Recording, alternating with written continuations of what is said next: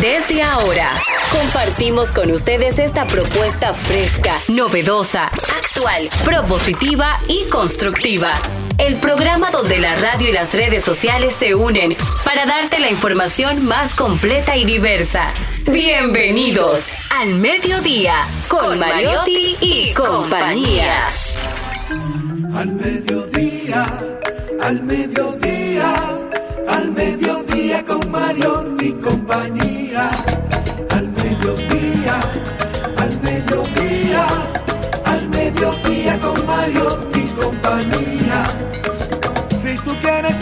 De foros alternativos y de tuiteros rankeados, este programa es tu amigo.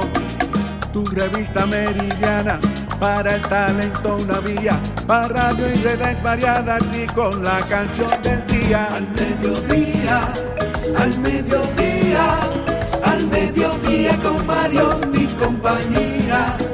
Al mediodía, al mediodía, mediodía con Mario y compañía. Si tú quieres disfrutar de página para izquierda, en la calle y el hogar, por eso no te lo pierdas. Para que hablemos un poco de salud y nutrición. Vamos allí camino propio de moda y decoración. Al mediodía, al mediodía, al mediodía con Mario y compañía. Al mediodía, al mediodía, al mediodía con Mario y compañía para que hablemos aquí de la educación vial. Siete preguntas y un chin, los pioneros y algo más. Para que hablemos de derecho, de inmobiliaria y también de entretenimientos, deportes y la torre de Babel. Al mediodía, al mediodía, al mediodía con Mario y compañía. Clave hay viaje a la vista, dominicanos por el mundo tecnología y trending topic.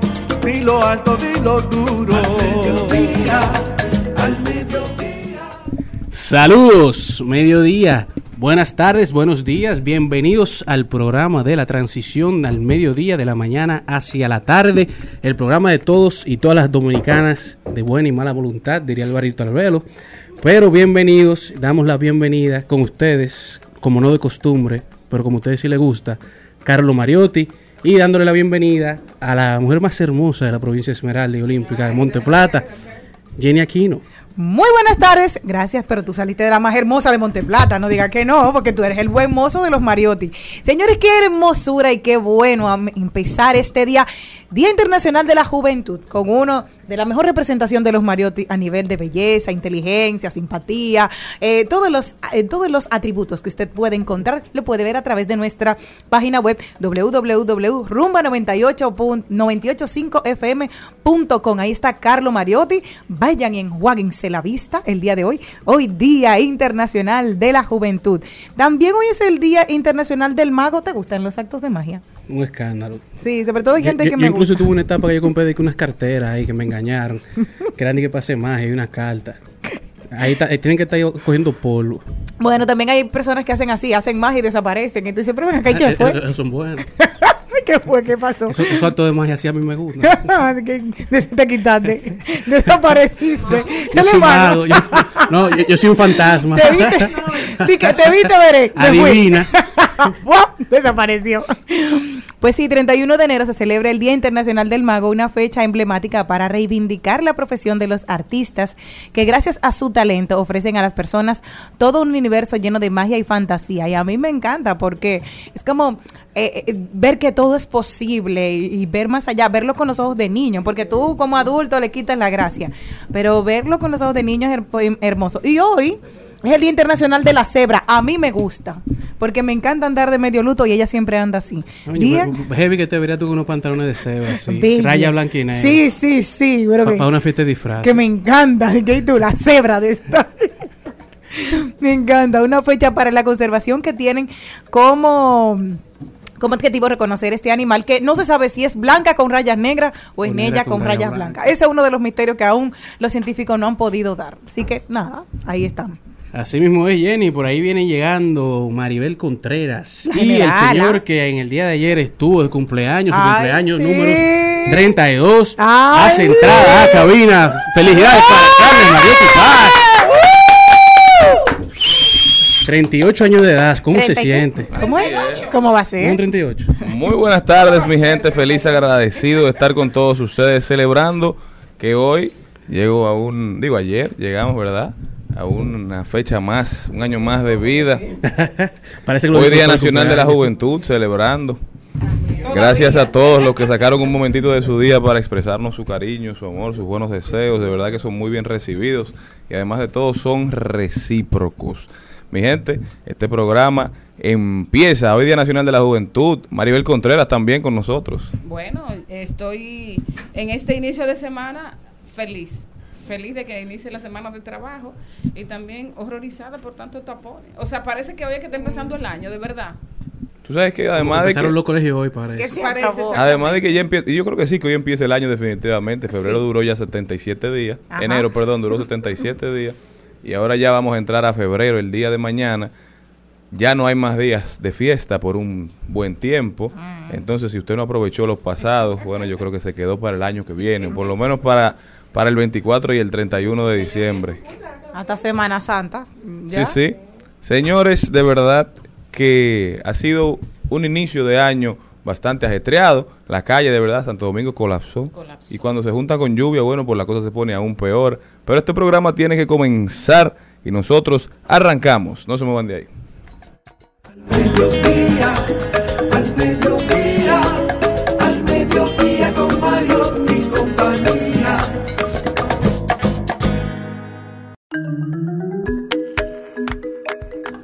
Empezamos con un invitado muy especial, él es Alberto Sayas, cariñosamente Sayitas, estará con nosotros hablando de, pues, bueno, su nueva responsabilidad como encargado de producir la 38 entrega de Premios Soberano.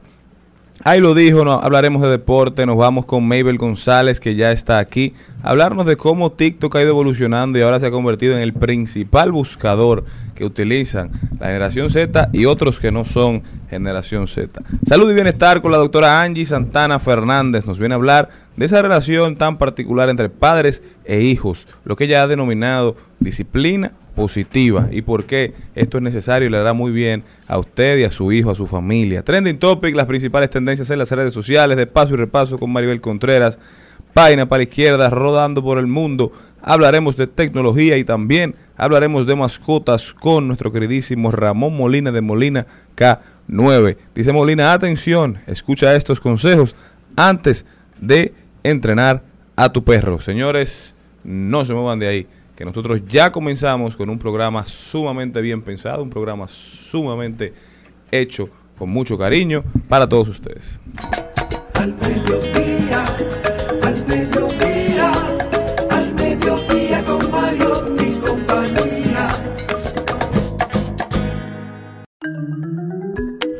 Mucha gente pronunciándose sobre lo que significa el Día Nacional de la Juventud, estas fechas que como Jenny siempre dice, son para no solamente para rememorar, sino para que la sociedad sepa la importancia de, en este caso, la juventud, que se hable del tema, que se establezcan políticas públicas para su desarrollo, que se busque mejorar la calidad de vida del futuro, pero que también tiene un presente que hay que trabajarlo todos los días. In- históricamente en República Dominicana la juventud a veces es sinónimo de, de precariedad, de necesidad, de falta de oportunidades. Y yo creo que eso nosotros debemos cambiarlo para que la ju- juventud sea sinónimo de preparación, sea sinónimo de amor, sea sinónimo de muchas oportunidades, de políticas públicas que vayan enfocadas en su desarrollo, en crear mejores ciudadanos, ciudadanos que una vez lleguen a edad productiva se conviertan en assets, en activos de la sociedad y no en pasivos. Y que dicen, si no cometes locuras en la juventud, ¿de qué te vas a reír cuando seas adulto, cuando seas viejo, de todos los errores que cometemos? Y solemos ser, juzgarnos muy duros, como, ay, tomé esta decisión en el pasado. No, era parte de lo que tenías que hacer con la experiencia que tenías hasta ese momento, con lo, honrate. Eh, perdónate, eh, celébrate. Cuando hiciste y te cometiste un error, aprendiste. Cuando te salió bien, qué maravilla, tienes otro aprendizaje. Y una de las frases de Don Bosco que me gusta mucho dice, a los niños se, eh, se hace mucho bien tratándoles siempre con amabilidad. Hay que amarlos y estimarlos a todos por igual, aunque alguna vez no lo merezcan. Y esto es importante. O sea, recuerden que la parte más efímera de un ser humano es la niñez, es precisamente, y es la base de ese adulto, porque siempre vamos y recurrimos a ese niño herido. Entonces es eh, a- apachachar, añoñar, querer ese, ese pequeño, que así vamos a tener adultos más sanos, y es importante. Aprovechar para recordarle a toda esa juventud y a, los no tan jóvenes que nos escuchan, ¿verdad? Decía ayer Francisco Javier García en una actividad en la que estábamos que la juventud no es un número, que jóvenes somos todos, aunque algunos lo ejerzan más que otros.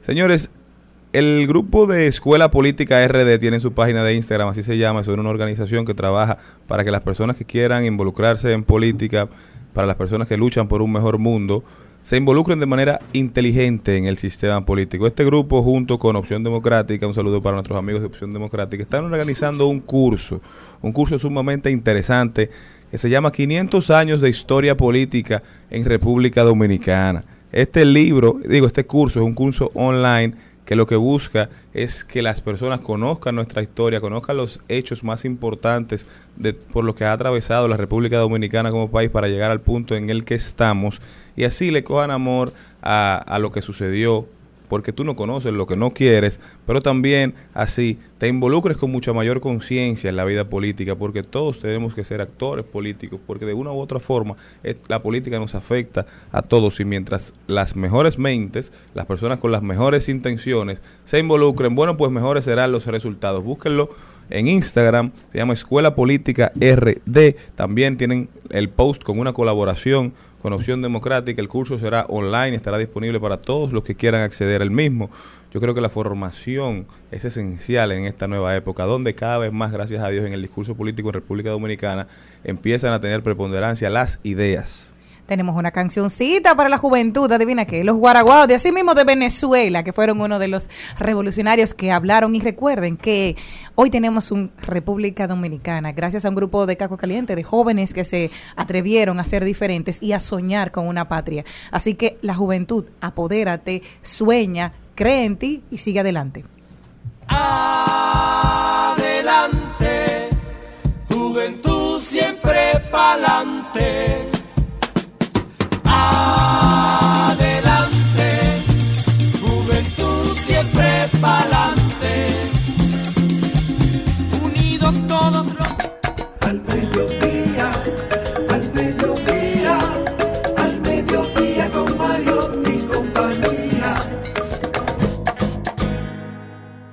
Bueno, bueno, eh, durante este fin de semana largo Hmm. se dio esa buena noticia de que el productor eh, Alberto Sayas será el productor de los premios Soberano en su versión 2022-2023.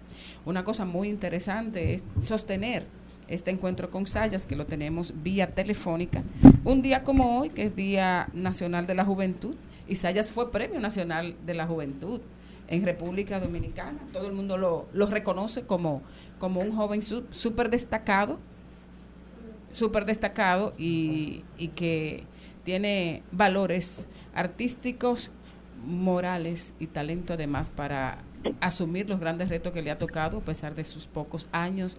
Sayitas, todos le decimos Sayita porque lo vimos crecer a nuestro muchachito. Hola Sayas, ¿cómo estás querido?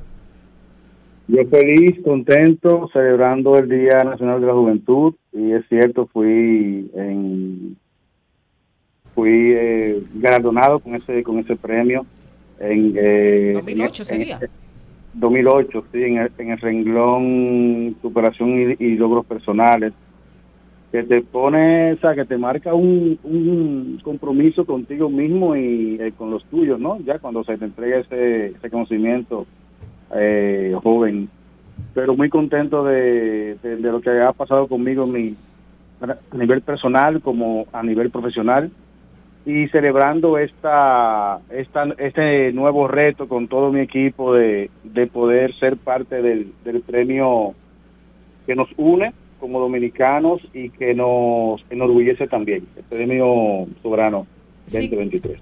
Eh, ¿Sigue siendo un reto para ti, Sayas? Claro, claro, claro. eh, pues cualquier tipo de trabajo, cualquier tipo de proyecto, eh, más este, eh, un reto que nos que nos que nos apremia es el tema tiempo, el tema tiempo eh, con la porque ha- hay que hacerlo sí o sí en marzo, entonces eh, nada, aceptamos el, el compromiso y el reto y conmigo un gran equipo detrás que se compromete también con, con el arte y la cultura dominicana. A mí me encantó esa información que, que compartiste de que en esta oportunidad Premio Soberano, la producción artística de Premio Soberano va a rendir homenaje a- al orgullo de ser dominicano, a las bondades del pueblo dominicano. Me gustaría saber cómo, cómo surgió esa, esa idea, si fue eh, presentada desde el principio o fue algo que surgió en el camino. Eh, Sabes que eh, eh, terminando el terminando el año se me solicita una, una propuesta. Te quiero hacer el, el, el, cuento corto largo para que para que entiendas el porqué. Se me hace una propuesta, se me hace un requerimiento de una propuesta para el premio, ¿no? Para que pueda eh, hacer el premio. Y tú sabes que en lo personal y en lo laboral también yo he sido muy comprometido con, con el tema marca país, con el tema bandera, el tema eh, cultural, nuestro arte, trato de, de, de enaltecerlo en cada, en cada proyecto que, que tengo. Y en el 2018-2019 yo creo que le dimos esa, esa, esa parte humana y esa parte eh, social que necesitaba el premio. Y esta vez la idea de, de poder honrar y, y poder eh, hacer entender lo orgulloso que nos ha- hace sentir tener un premio como premio soberano como dominicano es lo que vamos a, a tratar de, de destacar en, el, en, la puesta en escena.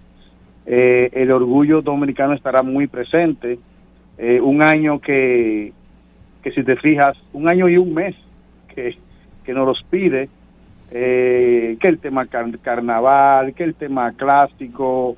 Yo sé que el, el- el tema eh, dominicanidad va a estar muy a flor de piel durante todo el año y por qué no hacer que, que Premio Soberano sea parte de eso también.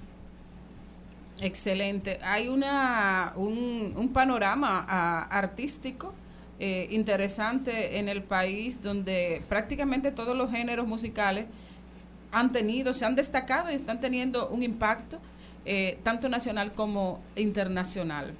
Habrá bachata, salsa, merengue, ¿qué más habrá? ¿Quién- Todo lo dominicano, todo lo dominicano, todo lo que huela a, a- a- a dominicanidad estará presente en el escenario. Todo, absolutamente todo. Todo lo que nos haga sentir orgullosos y lo, y lo que nos haga sentir eh, eh, en el mapa, literalmente, mundial, musicalmente, eh, en el arte también, eh, ¿por qué no lo deportivo? Eh, estará presente en el escenario. Ya tienes, eh, Sayas, el equipo de producción, podemos ir hablando de eso. ¿A quién puedes mencionar que estará contigo? Bueno, tú sabes que la, la- las fórmulas no, se cambian. Por un tema tiempo hay personajes que no van a estar conmigo, no van a poder estar, quizás van a estar en, onda de colaboración y eso, pero pero el, el- el- ese ese ese ese team, ese team eh, eh, neutro eh, va a estar acompañándome. O sea, estoy justamente en esta semana terminando de conformar el equipo que por un tema de tiempo y de, y de, y de fecha del premio eh, he tenido que, que hacer llamados eh, hasta, hasta estos fines de semana. Eh, también re- reuniéndome ya para, para, para concretizar lo que es la, la propuesta que se hizo, la, la propuesta artística, re- re- reuniéndonos con, con esos artistas que se propusieron, eh, si pueden, si no pueden. Y la idea es estas próximas dos semanas y la anterior ha sido muy de, de mucho rush, pero es lo que nos apasiona y es, y es lo que nos mueve y hay todo un equipo eh, eh, moviéndose para que todo suceda. como, como estamos hoy en el Día Nacional de la Juventud y tú eres eh, una muestra de ello, ah, de hecho, eh, hay pocas historias de, de éxito como la tuya. Recuerdo, te recuerdo niño, eh, primero como ayudante de cámara, recogiendo cables en el programa. Enhorabuena con Jackie y, y la verdad es que tanto tanto trabajo, tanta entrega, tanta disciplina que te ha llevado en el punto eh, que estás hoy es como para servir de ejemplo a, a, la, a la juventud dominicana y también eh, para ver qué tanto, qué tan grande, tan alto será la presencia de los jóvenes, eh, de gente nueva en, en esta edición de Premio Soberano.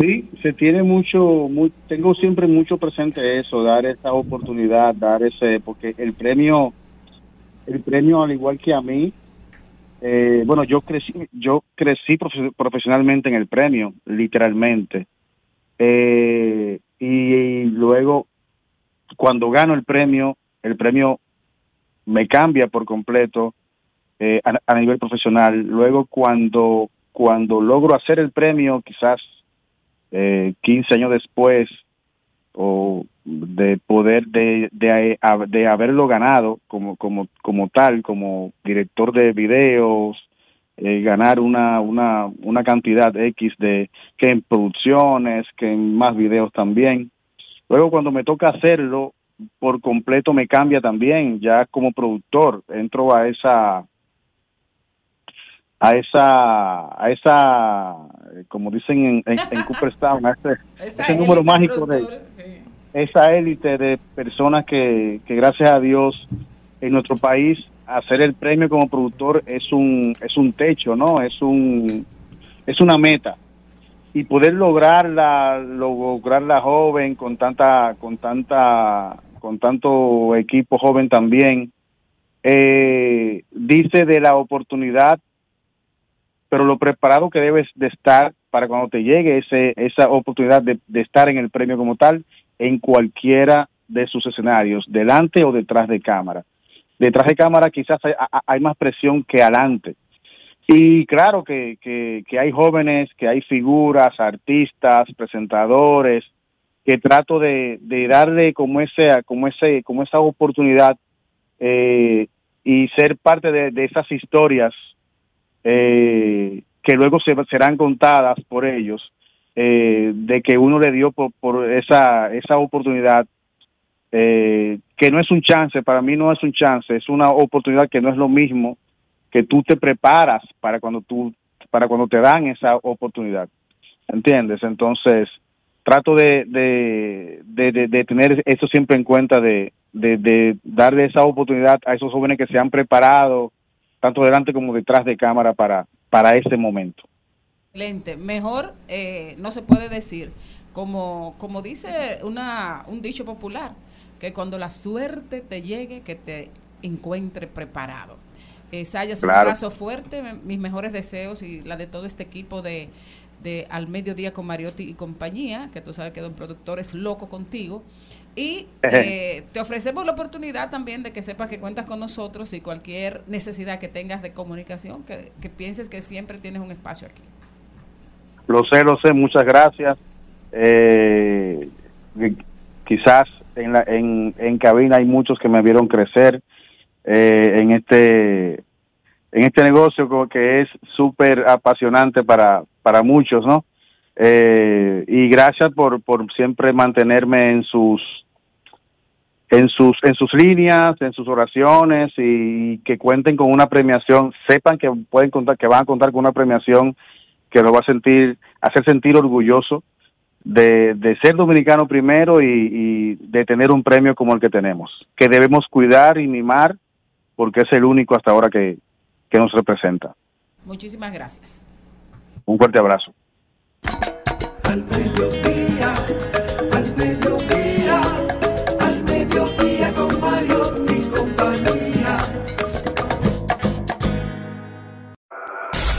En al mediodía. ¡Ay! Lo dijo. ¡Ay! Lo dijo. ¡Ay! Lo dijo. ¡Ay! Lo dijo. ¡Ay! Lo dijo. ¡Ay!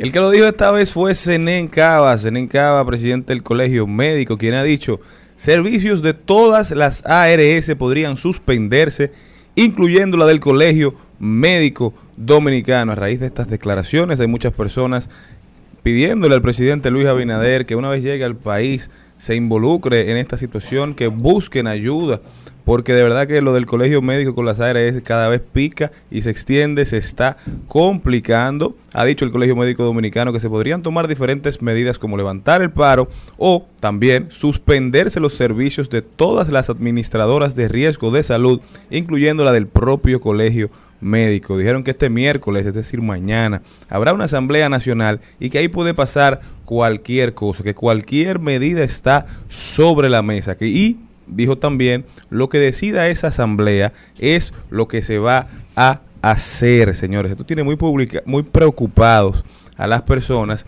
Ellos se están quejando porque ellos dicen, y así se lo explicaba y se lo expresaba Cava a los periodistas que acudieron a la rueda de prensa, que si usted cree que es posible que un médico pueda con 500 pesos por consulta sobrevivir, todo esto a raíz de que en la última resolución, las, la 563-01 emitida por el Consejo Nacional de Seguridad Social el pasado 26 de enero, se aumentó un 20% correspondiente a 2.800 pesos para 18.000 médicos en el salario. Sin embargo, dice el presidente del Colegio Médico Dominicano, que esto no era lo que ellos estaban solicitando. Dicen que también el Consejo Nacional de la Seguridad Social aumentó en un 30% los horarios de interconsulta y 50% las consultas de internamiento, pero ellos explican que este aumento les concierne a los médicos que realizan procedimientos como cirujanos, gastroenterólogos, imagenólogos, entre otros, pero no a los que están en las clínicas, no a los que están en en, esa, en los centros recibiendo personas, que son los que para ellos son los que más trabajo pasan. Hablan de las consultas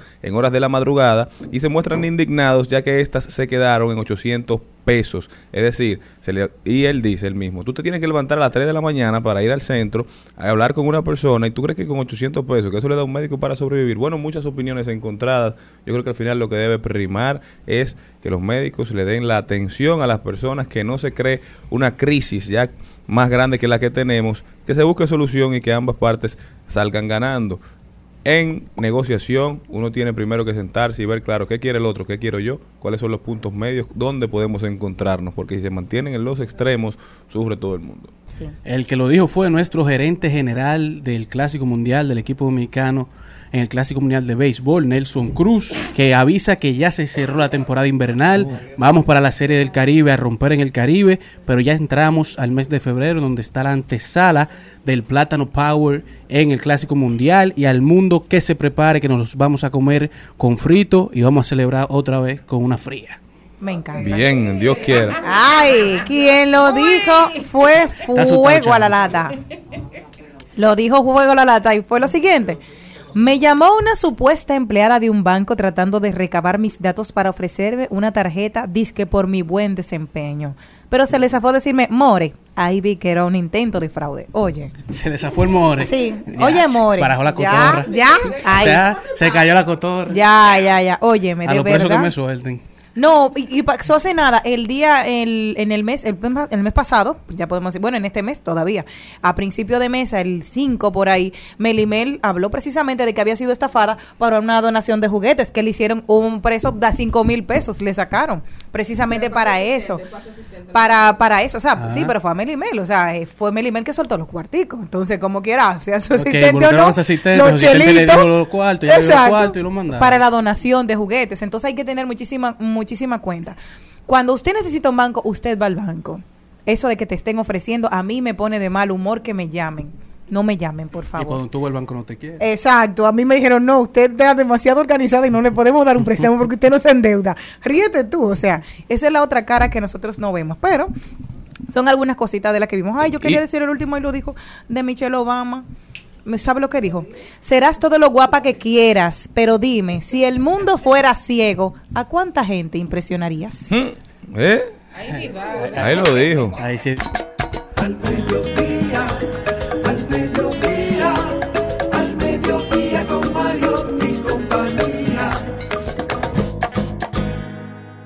Al mediodía, con Mariotti, con Mariotti y compañía. Seguimos, seguimos, seguimos con Al Mediodía, con Mariotti y compañía.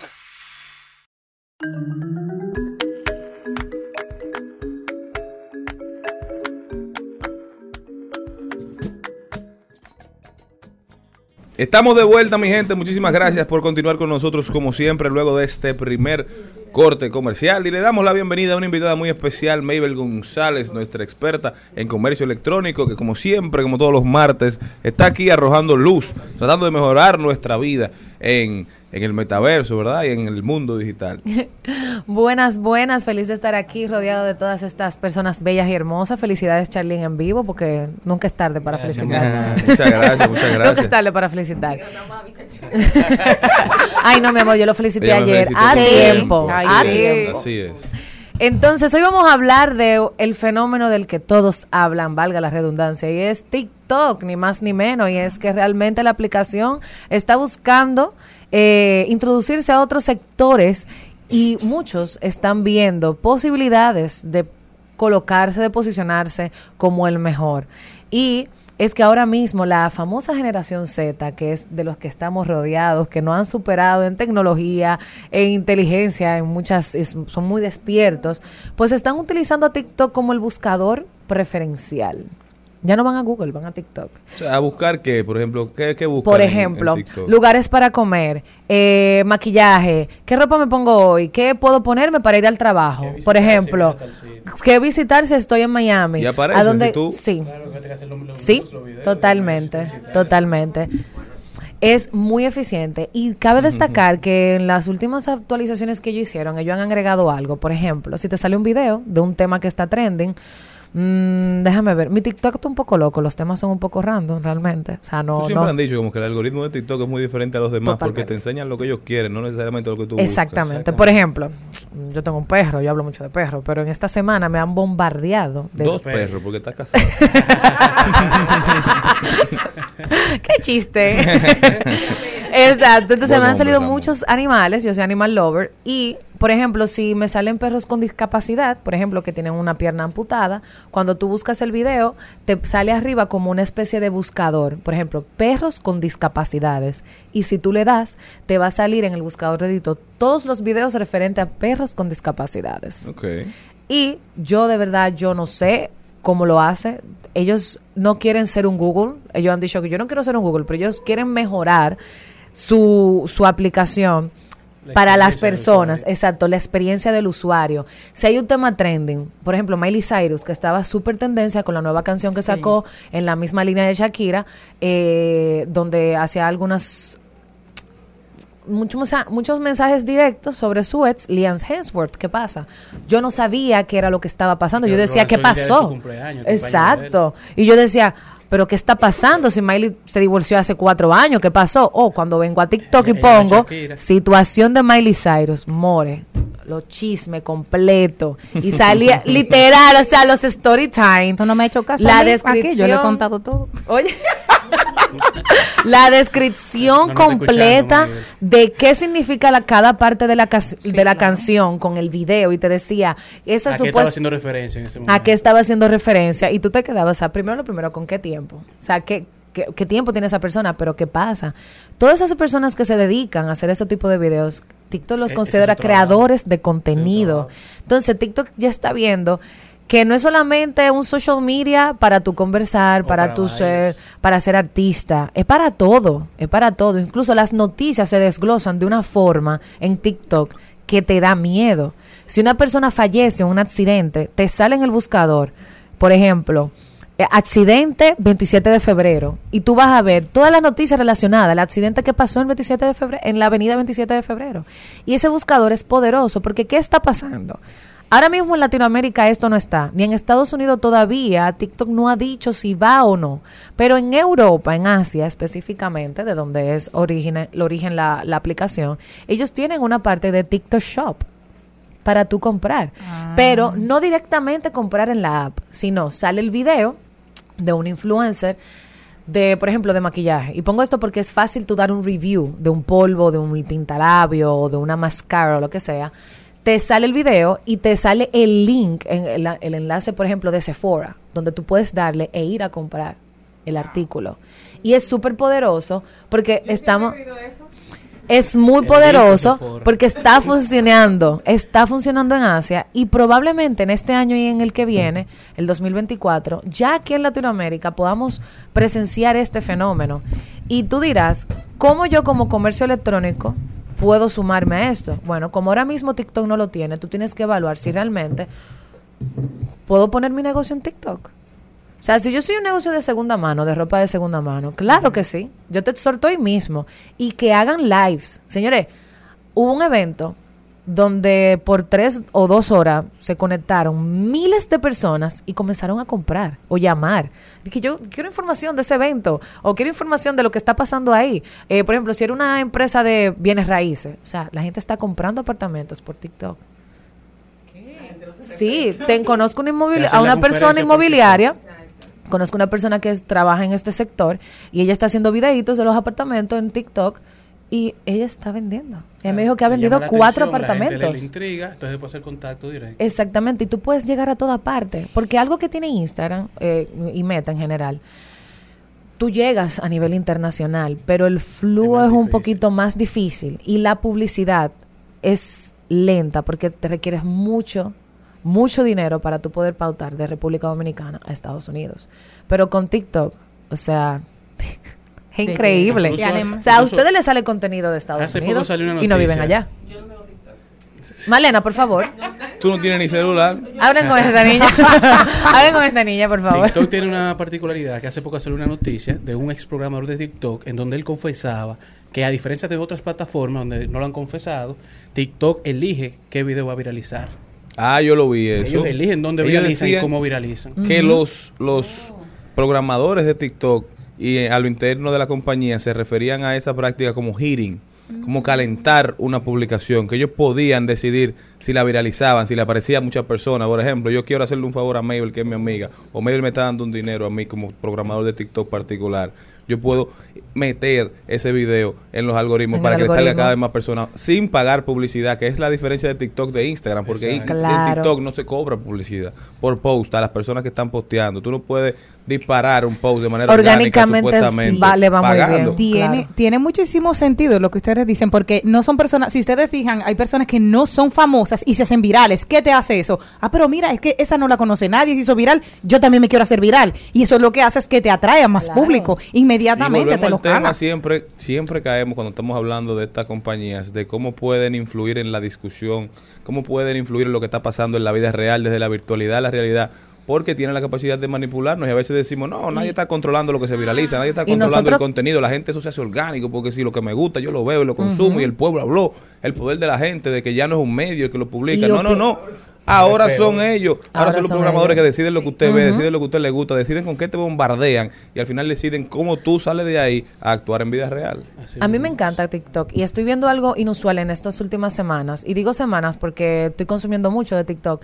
Y al principio me salían videos donde lo veían o le daban me gusta, que 90 mil personas. Videos de mil personas, 900 mil personas. Pero ahora me están saliendo videos con 3 millones de views y 3 millones de likes.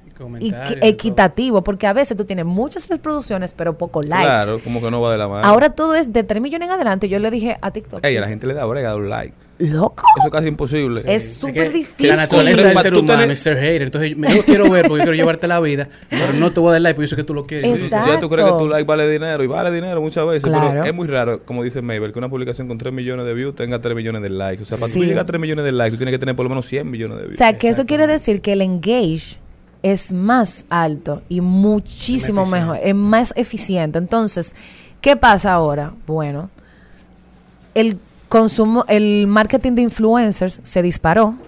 Siempre estaba, pero ahora está más disparado y en vista de los que están en TikTok. Porque ya en TikTok la persona dice, ok, tú me haces un live de una hora, yo te lo, paga, yo te lo pago a tantos dólares, eh, pero me sale más eficiente que tú haces un live en Instagram, que eso ya murió. Y la cosa va evolucionando a tal nivel. ¿Por qué los influencers, ah, que hay mucha gente que dice, los influencers no influencian nada, no influyen en nada? Bueno, hay algunos sí. que sí. Y se les mide sí. el engagement, es decir, la capacidad que tienen de captar su Claro. público, de que la gente siga su contenido.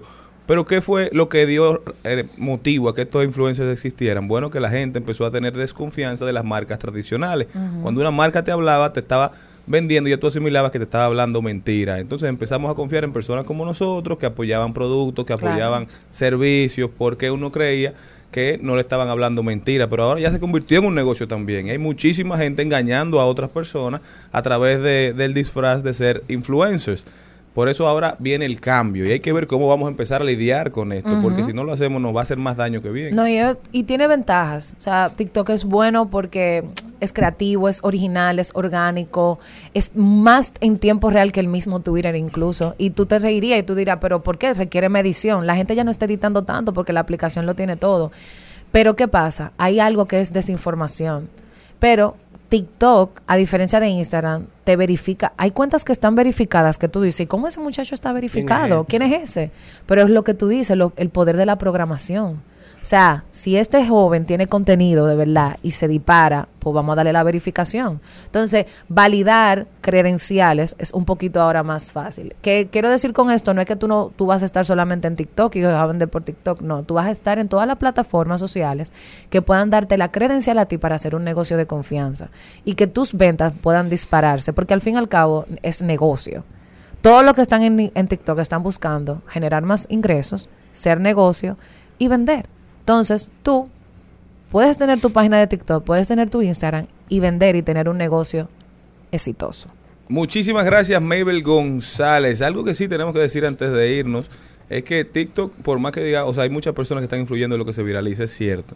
Pero usted también tiene la capacidad de hacerlo de manera orgánica. Si usted establece medidas creativas de crear contenido, la gente va a ir a su página y la gente va a conocer su producto. Entonces aprovechelo. No vea lo malo necesariamente quizás y trate de enfocarlo de la manera positiva. Mabel, ¿cómo puede la gente continuar esta conversación contigo? Pueden seguirme a través de mis redes sociales, m a y b e w l e May Belle González, o ir a la página de Al Mediodía Radio y tirar el tag. Muchísimas gracias, sabe. Mabel. Nosotros continuamos. El Al Mediodía dice presente. Dice presente el músculo y la mente. El músculo y la mente. Estamos en deportes.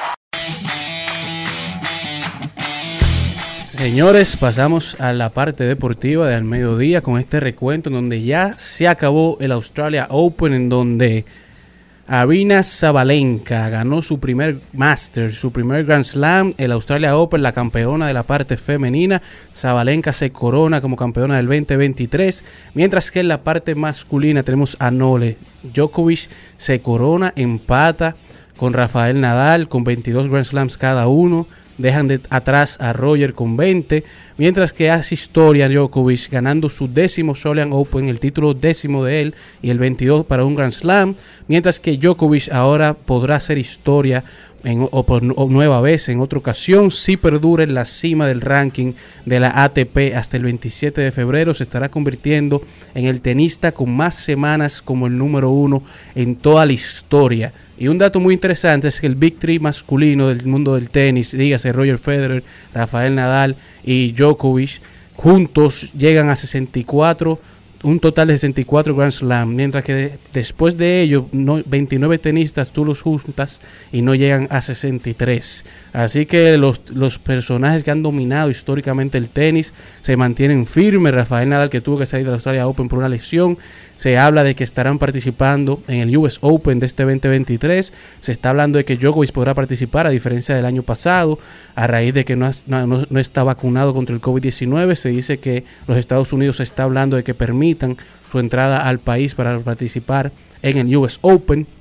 Mientras que una noticia bastante positiva para todos los fanáticos de esta parte del mundo, dígase Estados Unidos, Norteamérica, Centroamérica, Sudamérica y el Caribe, es que la Copa América 2024 se estará disputando en los Estados Unidos. La Comenbol y la CONCACAF confirmaron ya que han firmado un acuerdo para colaborar y fortalecer ambas confederaciones, por lo que se estará jugando con seis equipos de la CONCACAF, los seis mejores, estarán invitados también los mejores equipos de la Copa América en este en el 2024, participarán 10 selecciones en total, 6 16 junto con las 6 de la CONCACAF.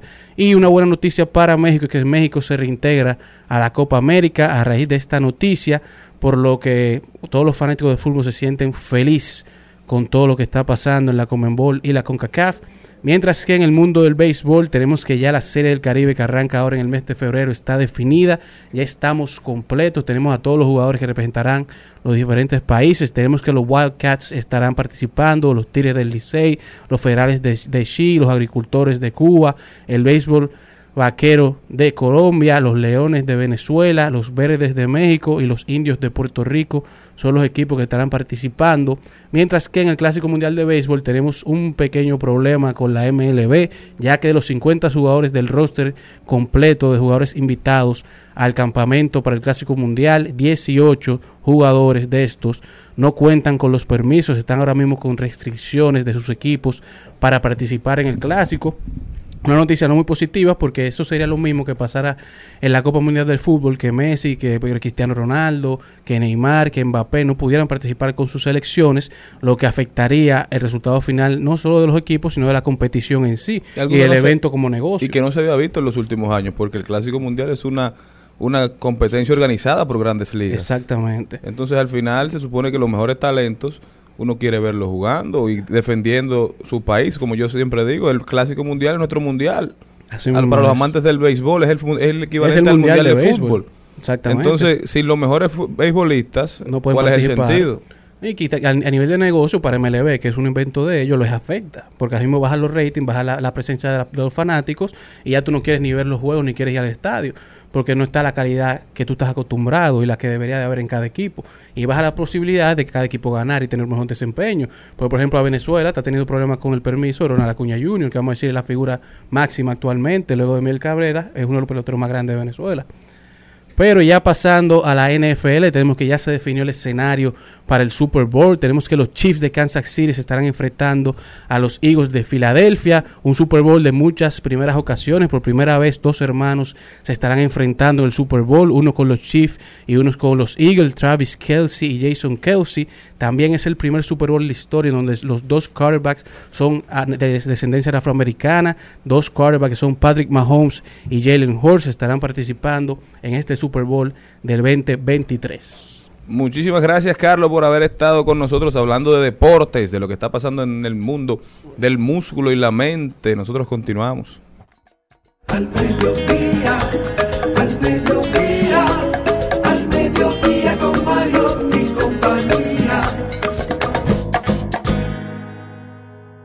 Señores, en el fin de semana se viralizaron imágenes del Alfa, el jefe y Rochi RD grabando un video. Y de verdad que me alegré mucho cuando vi la noticia porque dije, bueno, por fin se juntaron estos dos grandes exponentes del dembow dominicano, dos generaciones que se encuentran.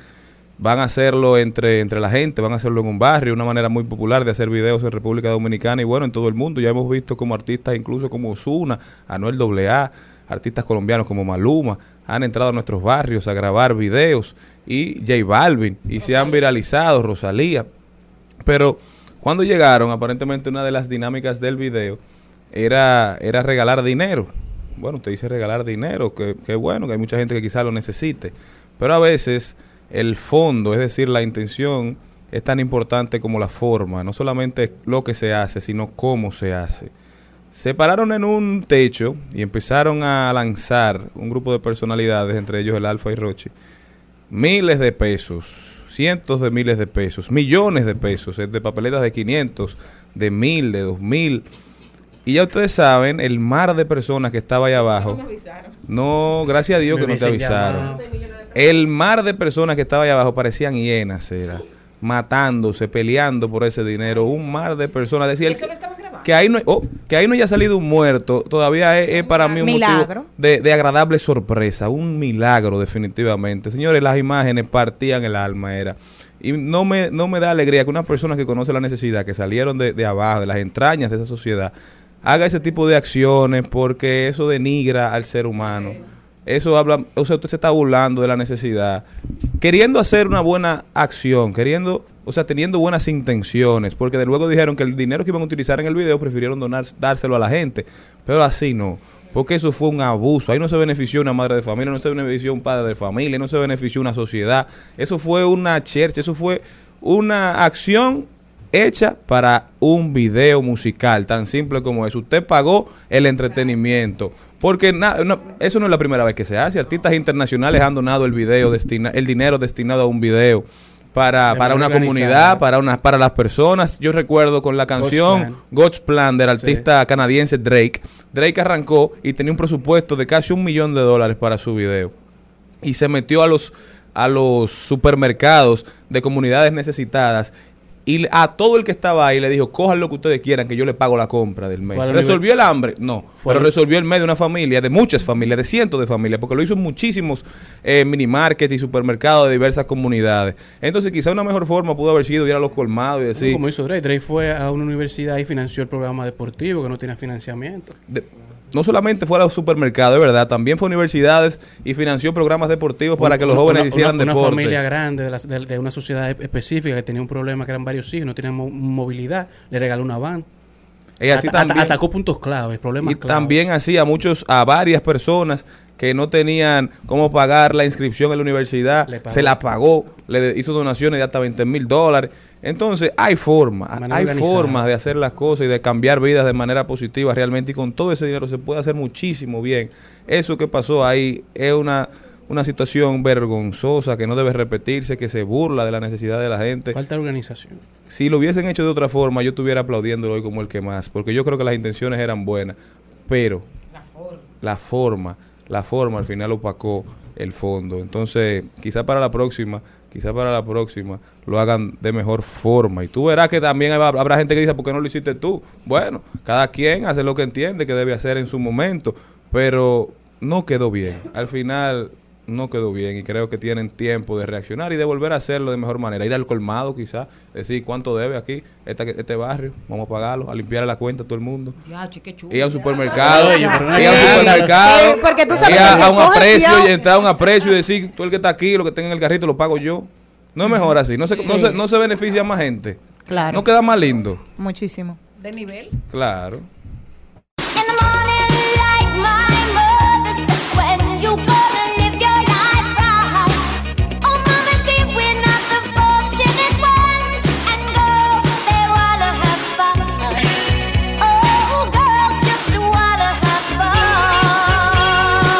En al mediodía es bueno recibir buenas noticias. Es bueno recibir buenas noticias con Mariotti y compañía.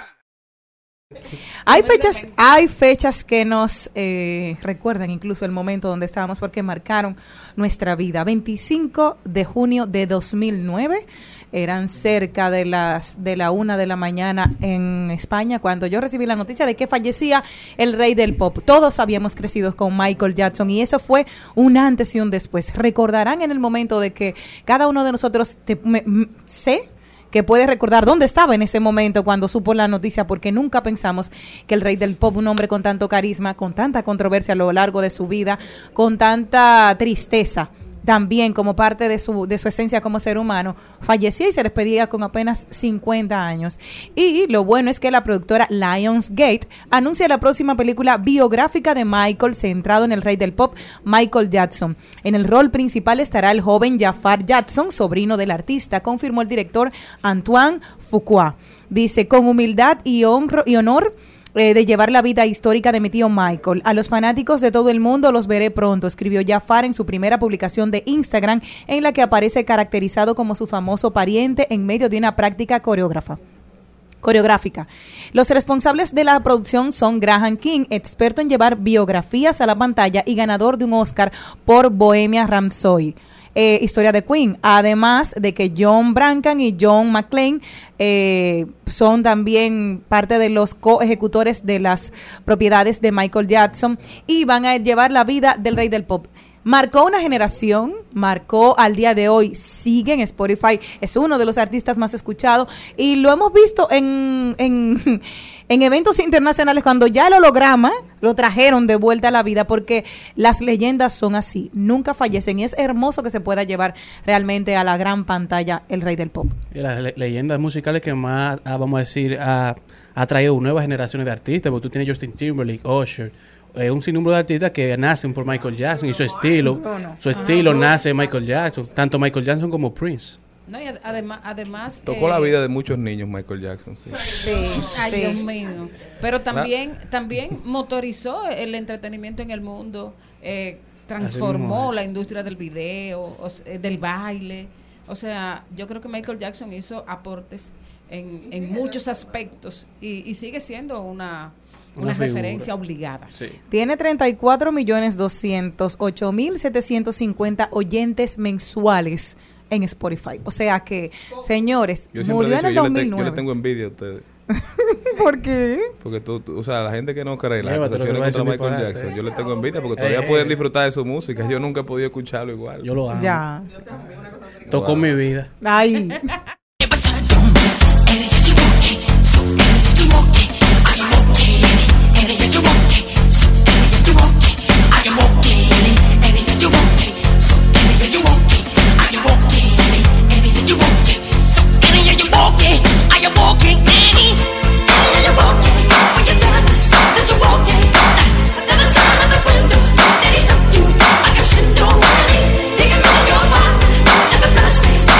Seguimos, seguimos, seguimos con Al Mediodía, con Mariotti y compañía. Trending, Topics. Al Mediodía, con Mariotti y compañía. Presentamos Trending Topics.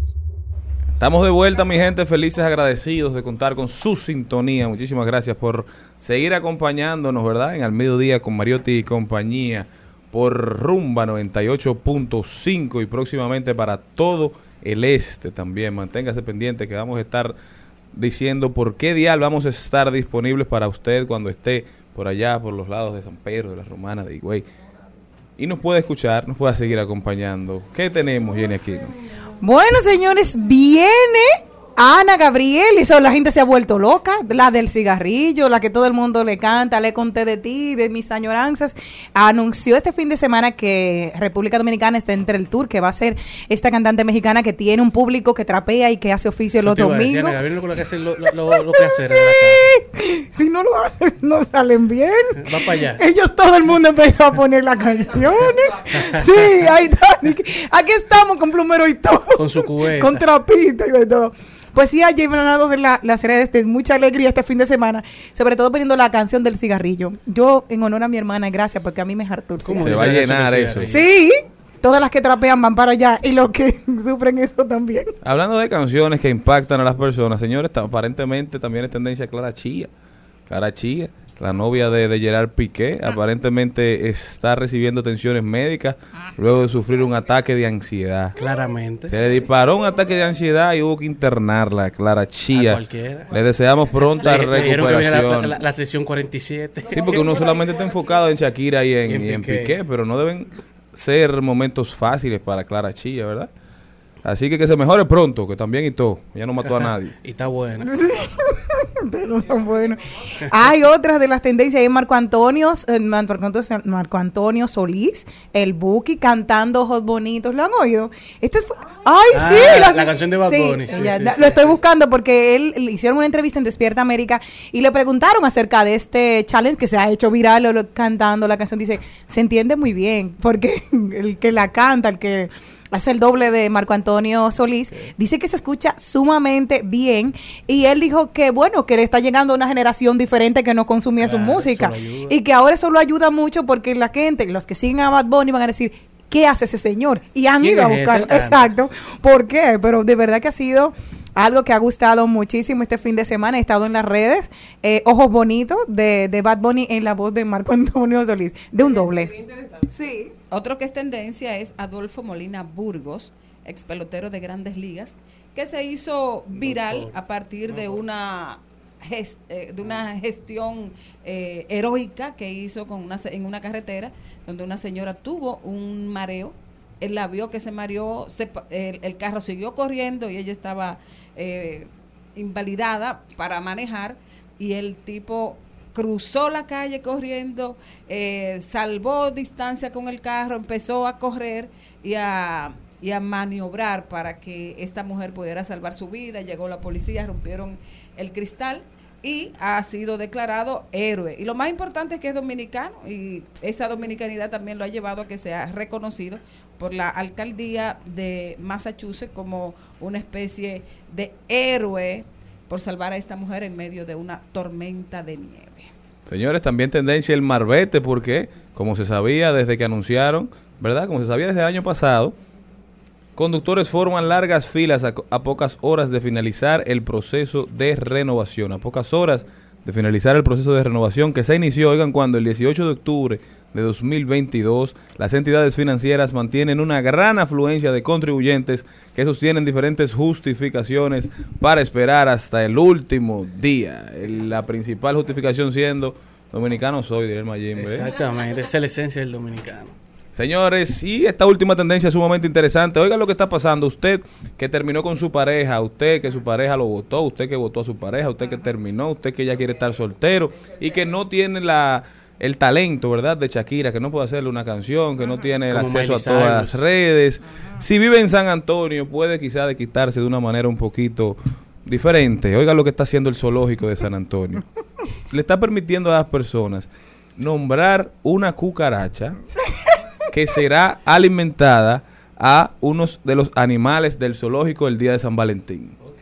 Qué lindo. ¿Eh? ¿Qué Pero- les parece esa iniciativa? Pero me gustaba la de la romana. No, no, pero ¿qué te parece esa iniciativa? Tú hicieras eso, Jenny, una forma de que se coman a esa, a esa rata, a rata inmunda. Es que eso es lo que yo quiero, una rata, porque para Animal cantarle rata inmunda, exacto. Que porque una cucaracha como que Sí, no, hay que no pagar. tiene el gusto. Como Oye, ¿cuánto? Exacto. 10 dólares norteamericanos cuesta ese desquite. Usted paga 10 dólares, a la cucaracha le ponen el de nombre de su pareja, de su expareja y un animalito o un insecto se lo va a comer. Ay, qué lindo. ¿Tú lo harías eso, Gaby? ¿Tú serías incapaz de hacer eso a No, yo le dedico mejor una canción de Ignita, me dice de todo. Para el peor amante. Se va por ahí mismo, mi amor. 10 dólares no son nada. Al mediodía, al mediodía, al mediodía con Mario De paso, de paso y repaso. En Al Mediodía, con Mariotti, con Mariotti y compañía. Te presentamos De paso y repaso. Uy, bueno, estoy feliz y, y además orgullosa de, de tener aquí en, en cabina a una personalidad de, de la cultura, del audiovisual, del, del cine y la documentación histórica de la República Dominicana. Con muchísimo cariño recibimos a René Fortunato. Todo un Gracias. honor, todo un honor. Gracias Maribel por este recibimiento. ¿Cómo te sientes? Yo estoy muy bien, yo estoy feliz de haber nacido y mucho más feliz de haber nacido en este país. Así mismo Sí, es. así mismo. Eh, Tienes, eh, René, una, un momento importante ahora y que, que ha captado la atención de, de los cinéfilos y del público interesado en la historia dominicana, en los héroes nacionales y sobre todo eh, los que tenemos ese sentido de pertenencia cuando hablamos de, de Camaño. Y, y por fin vamos a tener un, un documento audiovisual que, que nos cuente su historia. Camaño militar a guerrillero. ¿Cómo, cómo surgió esta, esta idea? ¿Cómo has logrado esto? Sí. Mira, sabes que el objetivo estratégico de todo mi trabajo es rescate, preservación y difusión de la memoria histórica del pueblo dominicano, como una forma de contribuir a lo que somos como nación. Entonces, Francisco Alberto Camaño Dañó es uno de los personajes históricos más importantes de la historia dominicana del siglo XX. Y este próximo jueves se va a cumplir 50 años del desembarco de Playa Caracoles y 50 años de su muerte, 15 días después. Entonces, de, eh, la idea surgió hace más de un año. Me puse a trabajar. Bueno, la idea la tenía desde hace mucho tiempo, porque mucha gente recordará que yo hice La Trinchera del Honor, Exacto. que es un documental que muestra la guerra de abril. Y yo tenía acariciado la idea de hacer una segunda parte de qué fue de la vida de Camaño después de la guerra. Pasó el tiempo, pasó el tiempo, nunca pude y ahora me aborqué a ello a- a- a- en víspera del 50 aniversario. Es sumamente interesante porque poca gente sabe qué fue de Camaño después de la guerra.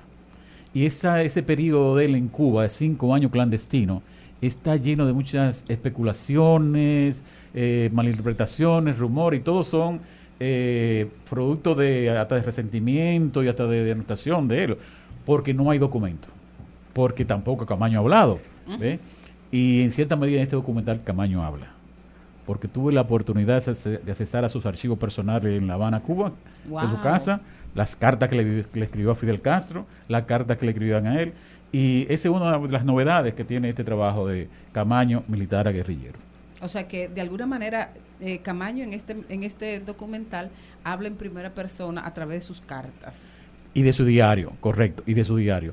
Porque, eh, como te dije, es un periodo que como tuvo tanto tiempo en la clandestinidad, tuve que valerme de los periódicos y los testimonios de los que estuvieron con él allá. Entrevisté a más de 15 de los que estuvieron con él allá en, en Cuba.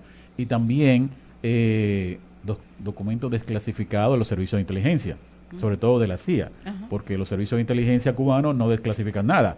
¿Ves? A Ni van a desclasificar, no, ellos no entran en esa, pero en lo- en- en- ahí en lo de la CIA sí pueden, pueden, eh, rastrear eh, algunas informaciones sobre la, la permanencia de Camaño en Cuba y de qué es lo que hizo y cuáles fueron sus proyectos y, y por qué terminó como terminó.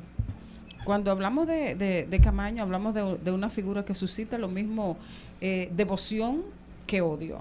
Eh, hay una incomprensión general de, de su figura y del papel que le tocó eh, ejercer en, en su momento, en los momentos históricos que le, que le tocó vivir. ¿Qué tú piensas? Sí, definitivamente. Eh, los grandes hombres siempre tienen un nivel de rechazo.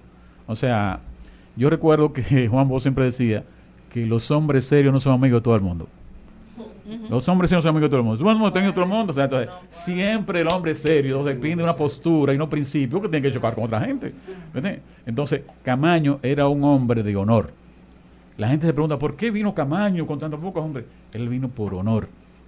Porque el Camaño tenía una carrera militar y en la milicia el honor es una categoría muy valiosa.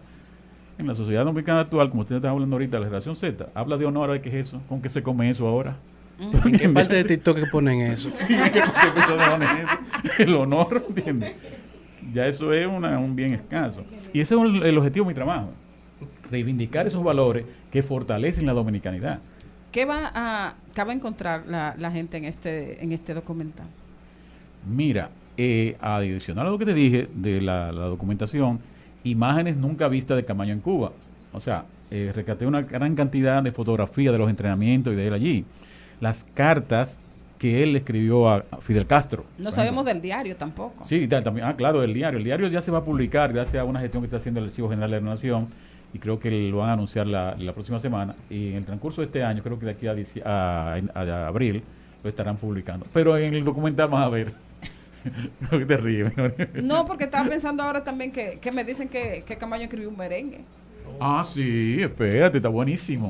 es buenísimo. Ese, eh, Camaño es muy importante, lo conocemos como militar pero Camaño era un dominicano de pura cepa. Dice un autor que Camaño era un tigre dominicano en el mejor sentido de la palabra del término. Y entonces Camaño se daba su trago, se daba a su mujer y se daba su merengue.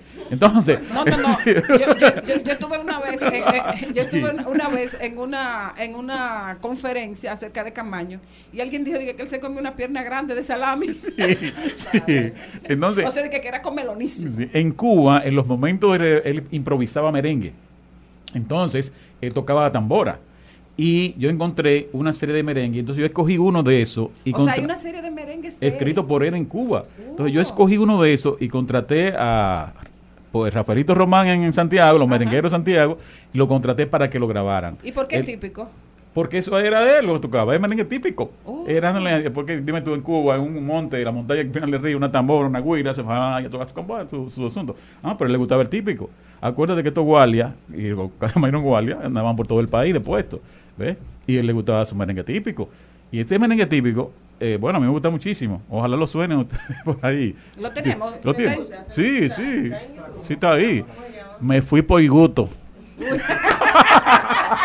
O sea, o sea que también está escrito en cibadeño. Sí, también es escrito en cibaeño. Ve. Y, y está pendiente de, de grabar los otros merengues que escribió Camaño. Porque no Camaño solamente eso. Ahí está. Vamos a ir, vamos a ir. Yo me fui por gusto un día a la tierra de Mauruco y bajé para la ciudad para reforzar mi grupo. Yo me fui por gusto un día a la tierra de Mauruco y bajé para la ciudad de mi grupo.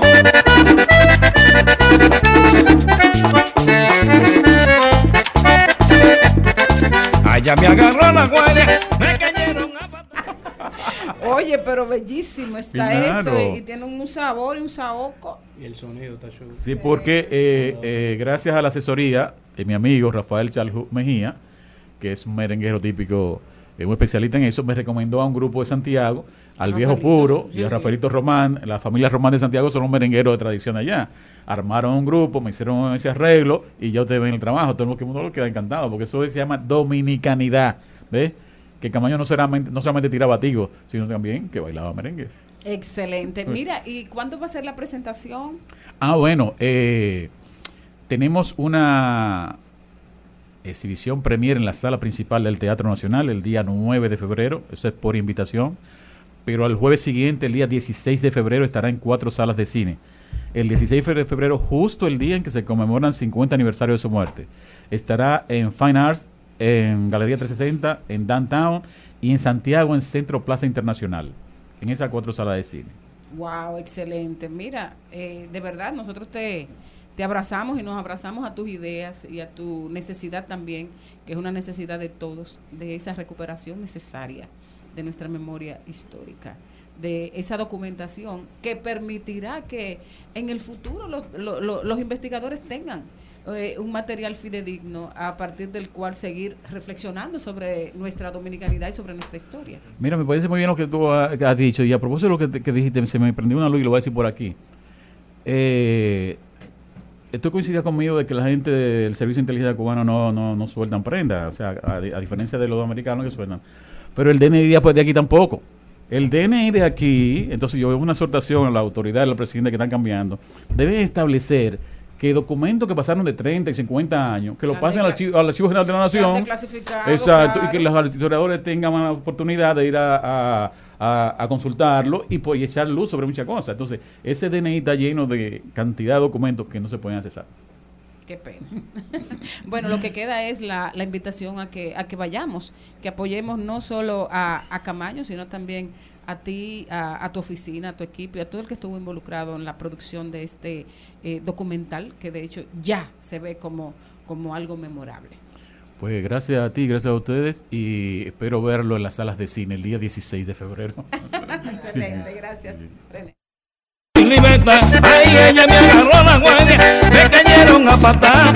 Yo me muevo para Roma a buscar mi libertad. Presentamos 2020. 2020. Salud y bienestar. En Al Mediodía. Con Mariotti y compañía.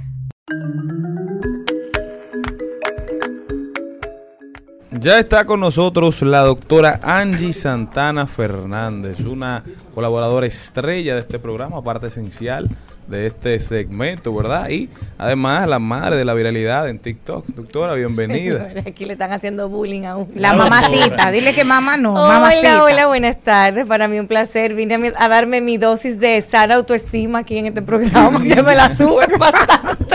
Son datos, doctora. Cuéntame un poquito de lo que usted nos viene a tratar hoy, doctora. Relación padres e hijos, un tema cada vez más complejo, ¿verdad? Así es, Y usted viene a hablar de definitivamente. algo que se llama disciplina positiva. ¿Cuál, ¿Qué es este concepto? Así es, mira, disciplina positiva es una manera de, de poder criar y ayudar a nuestros hijos en su sano desarrollo, que tiene como principal objetivo descartar lo que es el castigo. Eh, una manera de criar y disciplinar bastante usada, sobre todo en Latinoamérica. Y lo que trata la disciplina positiva es fomentar en el niño o la niña lo que es el autorrespeto y el respeto dentro de todos los contextos en que éste se desenvuelva, en la escuela, en la casa, con los familiares, con los abuelos, con los amiguitos, y como método para disciplinar, ¿verdad? Eh, sustituye el castigo por las medidas de consecuencia. O sea, si tú haces una acción que no es correcta, tú vas a vivir una consecuencia natural de tus acciones. Doctora, en el caso, anécdota de verdad, yo tenía cinco años y mis padres estaban hablando, yo estaba, parecía una, una, una cancha de, de tenis. Yo miraba para un lado, miraba para el otro, yo estaba comiendo boca a dos manos. Y cuando mi, mi mamá va a decir algo y se quedó callada porque yo estoy enfrente. Le digo, te quedaste en tal parte, mami. Y mi papá, yo muy atenta a toda la conversación. Exacto. No, no. Mi papá dijo, a partir de ahora usted se acuesta a las 9 de la noche. Y jamás en la vida volví a dormir más Después tarde de de las nueve. 9. Y yo decía, pero yo no tengo sueño. Usted lo hace en la cama. Eso es disciplina positiva.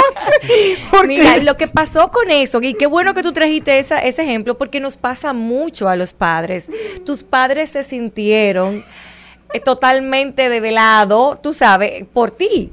O sea, tú manejaste la situación mucho mejor que ellos, porque ellos estaban haciendo una descarga de la emoción que les que, que estaban experimentando por la conducta errada que tú tenías. Y ellos estaban descargándose, diciendo cosas que a lo mejor ni sentido ni objetivo tenían. Lo que querían era puramente descargarse por la impotencia normal de nosotros como padres. Al ellos ver que tú estabas muy atenta a lo que estaba pasando, se sintieron avergonzados. Eh, y bueno, pues te pusieron un castigo en vez de admitir, caramba, hija, qué, qué buen sentido de, de atención tú tienes. Sí. Qué bueno y seguir. ¿Qué fue? ¿Dónde fue que me quedé? Ah, ok, pues ahí Sí, sigo. no. y no pasa nada. no. ¿Qué pasa con el tema de los padres y, y de la crianza? Que queremos como padres mostrarnos en una posición de superioridad ante nuestros hijos y esto nos anula la objetividad al momento de educar.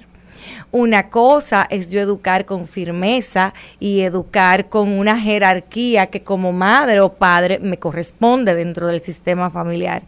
Pero otra cosa es yo pretender que mi hijo o mi hija me vea como un ser superior.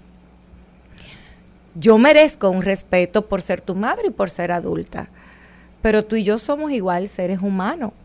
Aquí no hay superioridad, aquí hay una jerarquía superior que me lo da el ser adulta y el ser tu madre. hay una cosa que me llama la atención, doctora, porque claro, los muchachos me van pasando a mí las preguntas por abajo porque dicen, Jenny no le da miedo preguntar y, y va a hacerlo como anécdota y a mí me cabe todo, muy bien. Exacto, yo lo tengo ahí. Una de las cosas que yo dije siempre y que los padres tienen es porque lo dije yo. Le dije a mi Así mamá, es. nunca me digas eso. Así es. Me gusta que tú me digas, mira Jenny, tú no vas para la fiesta porque puede haber un tiro y te van a matar, punto. Pero yo tengo una razón. A mí no me diga porque lo dije yo, porque no, yo soy muy contestataria. El problema es que mi papá me dijo, si usted tiene la razón, no te calles. Lo peor que pudo decirme en la vida. No me callé jamás. Entonces, ya saben. Pero en el caso, sí, ya entienden todo. Ya entonces, tiene sentido. pero en eso de, de, de los de los padres, que muchas veces, no, porque lo dije yo y punto. Esto es disciplina positiva. No, claro que no es disciplina positiva, pero por supuesto que no. Y muchas veces lo que hay detrás de que porque lo dije yo es que no saben por qué lo están diciendo. O sea, papá, mamá, tú estás criando una persona que en algún momento va a vivir sin ti. Y estás criando una persona que va a subsistir sin ti. Entonces tú tienes que enseñarle el respeto, la firmeza, pero también tienes que enseñarle a razonar, a pensar y a decidir. ¿Y cómo es la mejor manera de enseñar? Con mi ejemplo. O sea, yo debo de explicar, pero ¿qué dicen algunos padres en este tiempo? Dicen, yo no tengo que darte explicaciones porque yo soy tu mamá. Qué locura, ¿verdad? Recuerden que al principio yo dije, yo debo de enseñarle a mis hijos que deben de respetarme por mi posición como madre o padre y por la jerarquía que el sistema me ofrece. Pero yo tengo que enseñarte que tú y yo somos dos seres humanos con el mismo valor. Entonces, si yo no te doy una explicación, ¿cuál es el mensaje que entiende el niño o la niña?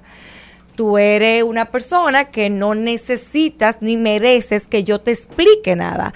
Esto no tiene que ver nada con que tú eres más que yo o que yo o que tú quieres eh, eh, contradecir mi autoridad. Esto quiere decir que yo te respeto como un ser humano y como tal te tengo que dar explicación de por qué.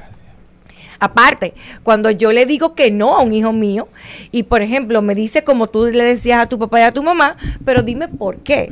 Es una excelente oportunidad de yo darle una lección de vida. Mira, no, porque si tú vas a ese lugar, a esa hora, puede ocurrir esto y esto, y le estás dando una información que a futuro le va a servir.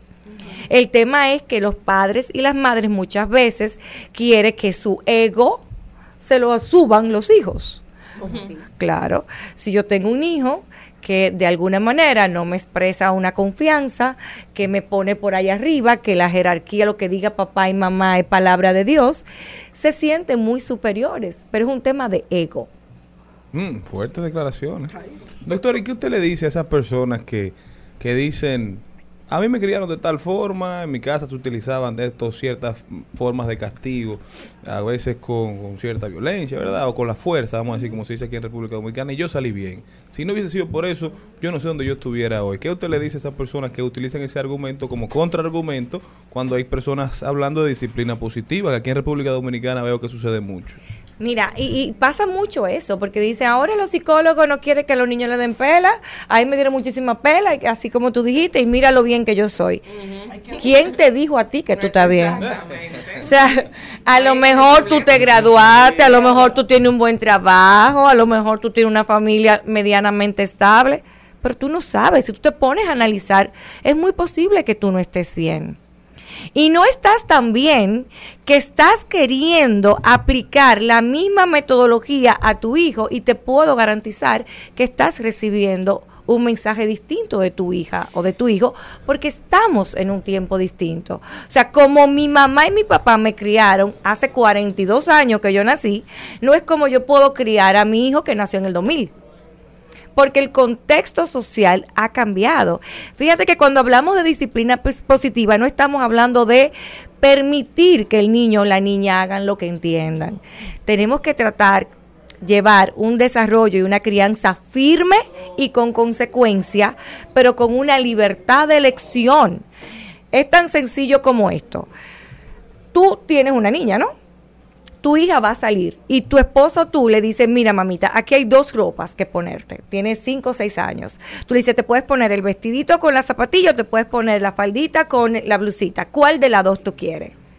Entonces ella va a elegir. Fíjate que no es que tú le vas a decir, párate en el closet y coge lo que tú quieras. Tú le das una, una opción para que ella elija dentro de los parámetros que tú como adulto sabes que va a ser beneficioso para ella.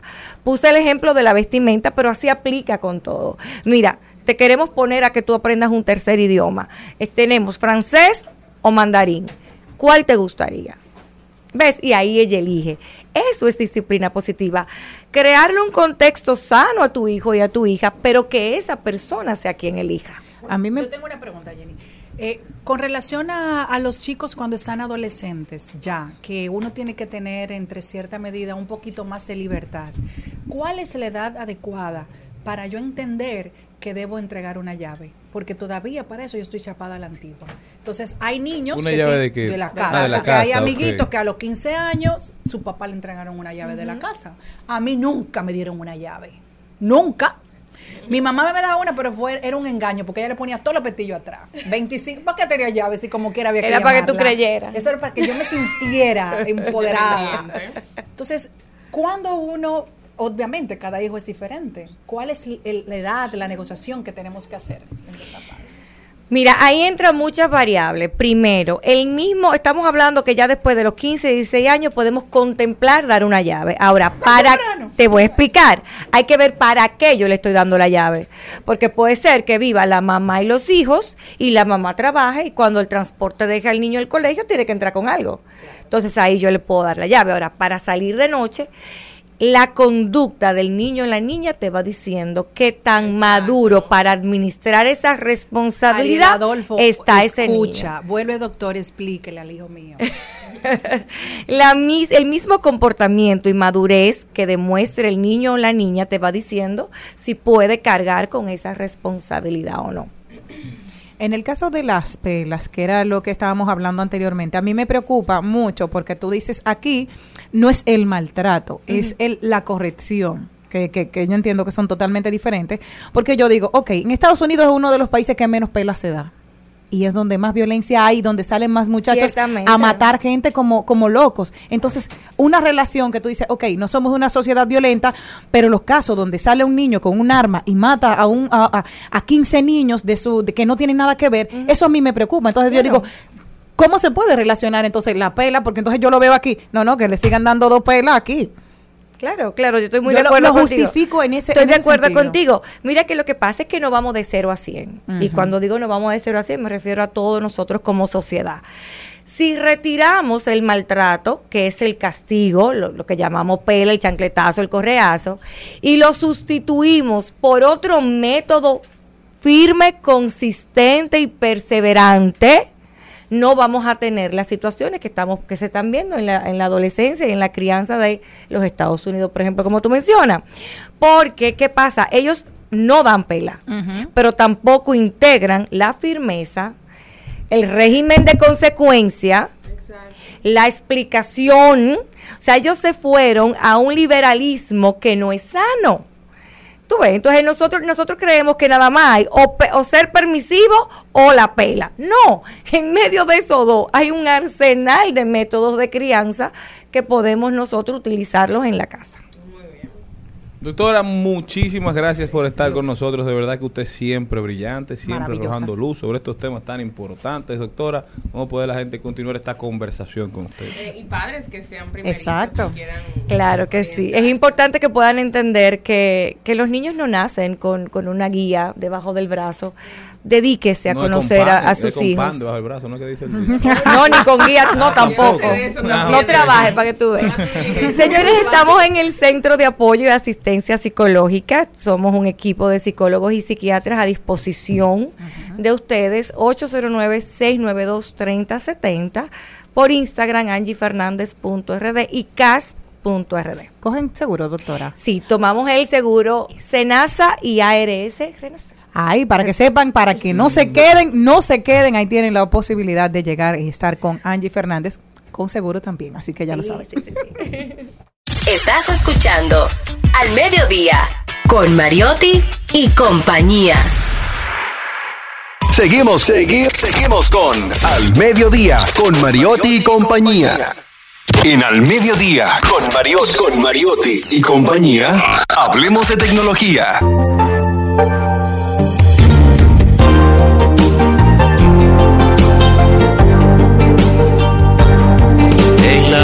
La guagua se quedó el olor de tu perfume. Tú eres una bellaca, yo soy un bellaco, eso es lo que nos une. Ella sabe que está buenota y no la presumen. Si yo fuera tu gato, subiera una foto los viernes y lunes.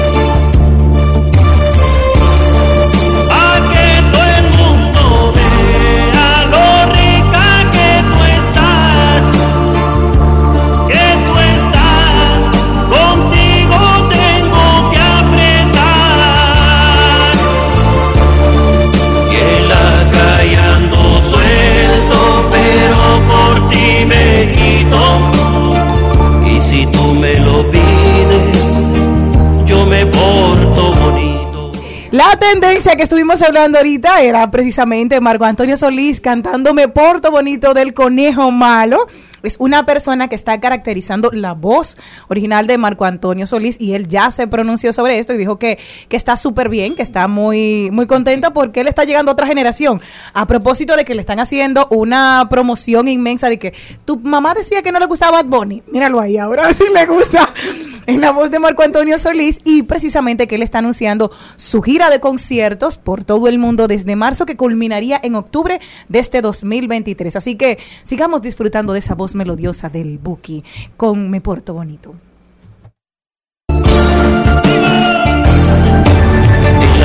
la se quedó el olor de tu perfume. En Al Mediodía, con Mariotti, con Mariotti y compañía, hablemos de tecnología. Bueno, llegó el momento de hablar de tecnología y en esta ocasión les traigo una app diferente y me llamó mucho la atención, por eso queremos compartirlos con todo este público maravilloso de nuestro programa. Este es una app para veganos y vegetarianos. ¿Qué quiere decir esto? Usted va a bajar ese app si tiene preferencias alimenticias diferentes a la del resto de la humanidad. ¿Por qué? Porque cuando usted es vegano, usted tiene como un, mundo aparte. Señores, lo- los veganos y los vegetarianos, en su mayoría, eh, son muy difíciles de conseguir. No me Los gusta. los santiagueros. No, a mí no me gustan los veganos, prefiero las veganas. ¿Te gustan las Sí, veganas? sí. Bueno, pues los veganos y las veganas es muy difícil. Tengo mi mejor amigo, Sócrates McKinney, es vegano, vegetariano, no sé qué es lo que es él, pero eso es lo más difícil. Para ir a un restaurante, señores, eso es, ay, cuánto trabajo uno pasa.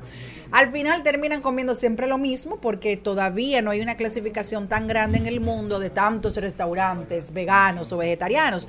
Pues entonces usted se va a bajar esa app para que usted ligue. Si usted es vegano y yo soy vegana, pues entonces así nos podemos entender mejor. Y Hasta solamente se pierde una casa. ¿Cómo que se pierde una casa? Claro, porque si los dos son veganos, solo se pierde una casa. Claro. Claro, si van mejor. van Ahora solamente está en Reino, en Reino Unido, la van a a hacer en español. Así que ya usted sabe que en los próximos días va a tener esta aplicación para que usted pueda salir con una persona, una, un amorcito y tener mejores relaciones. Pero tú te imaginas yo vegana, entonces salga eh, con una persona, contigo está bien Molina, y a Molina lo que le guste es Date maduro. Molina. Tú sabes que eso es una buena, una buena estrategia para que los veganos anden y promuevan su mensaje, hacer reclutamiento de personas, de influencers, así como tú. Yo te apuesto que si tú dices, yo soy vegano y solamente saldré con veganos, muchos hombres estarían me dispuestos a intentarlo. Vamos, podemos hacer una prueba. Vamos a ver cuántos veganos yo me podría eh, conseguir. Bueno, solamente hay que buscarlo. Yo me mudo a la vez. Yo no soy vegana. Señores, soy vegana. Como poca carne, muy poca, es verdad. Pero no soy vegana. Carne animal. Sí, carne animal. Ah, ok, pues bueno. Eh. Pues ya saben, señores. Oigan lo que está pasando en China.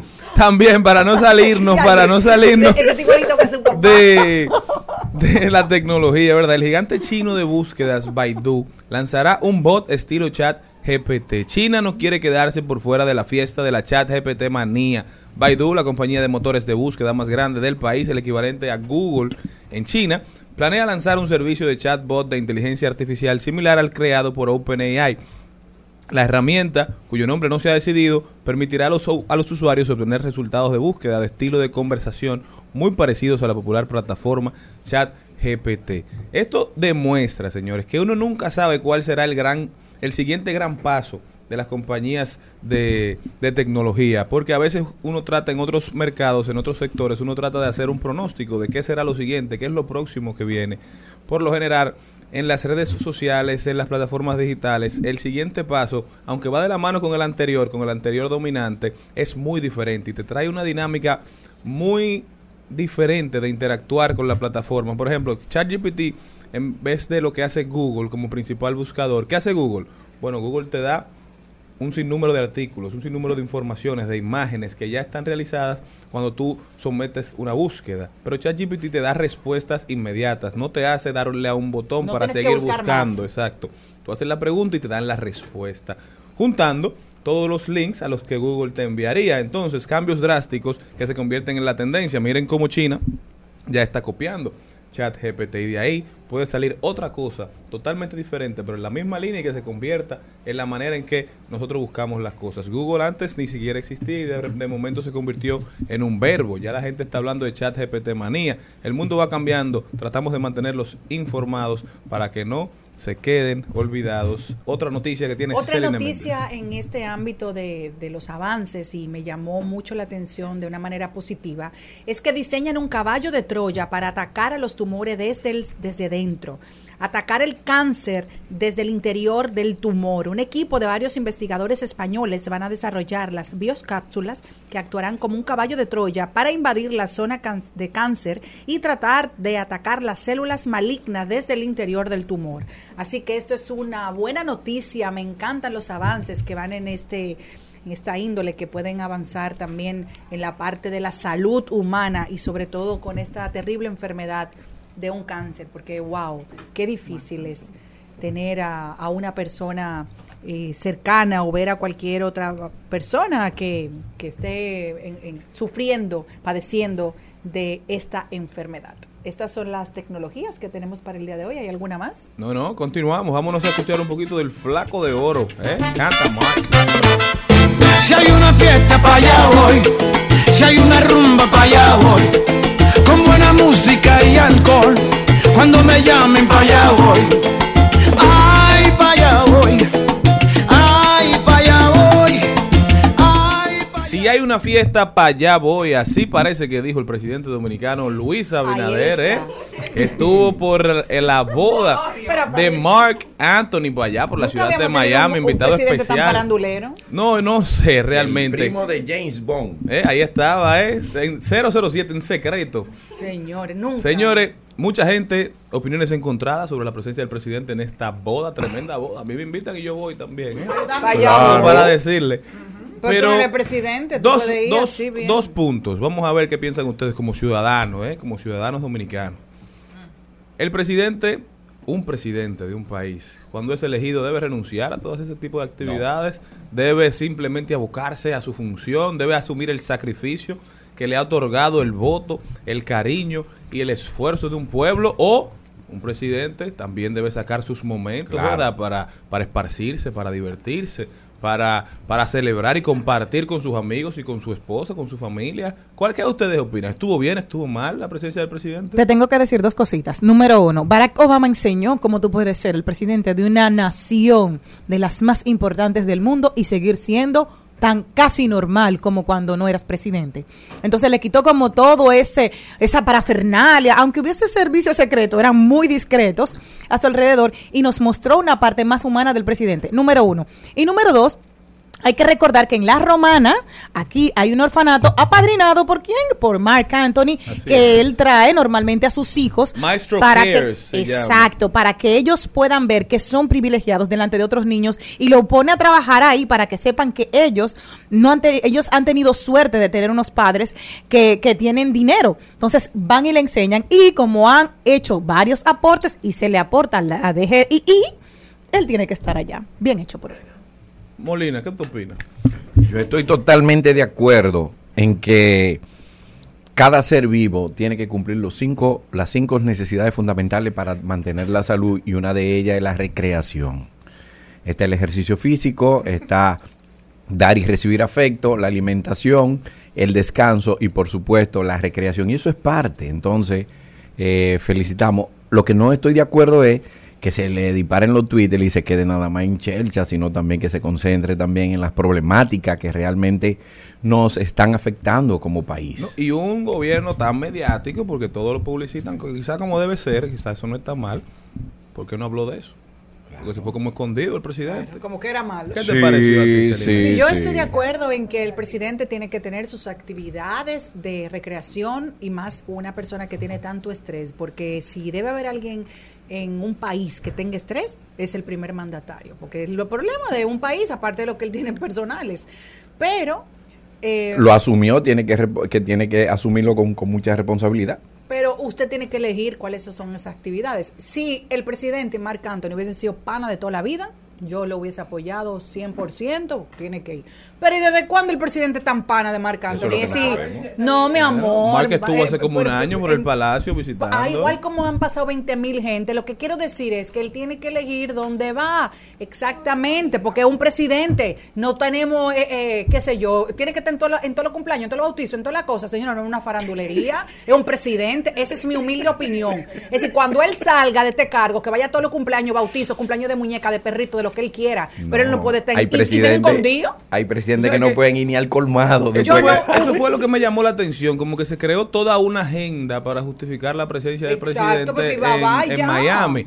Pero yo creo que, como decía Jenny, Obama nos acostumbró a que todas las navidades él cogía unos días y se iba para su natal Hawái y ahí disfrutaba con su familia, iba a la playa, esparcía, celebraba, porque al final, como dice Molina, el ser humano debe descansar. No, y los presidentes estadounidenses toman una época de vacaciones, siempre. Claro. Acuérdate también el Trump, lo que pasa es que cada uno lo hace a su nivel de glamour.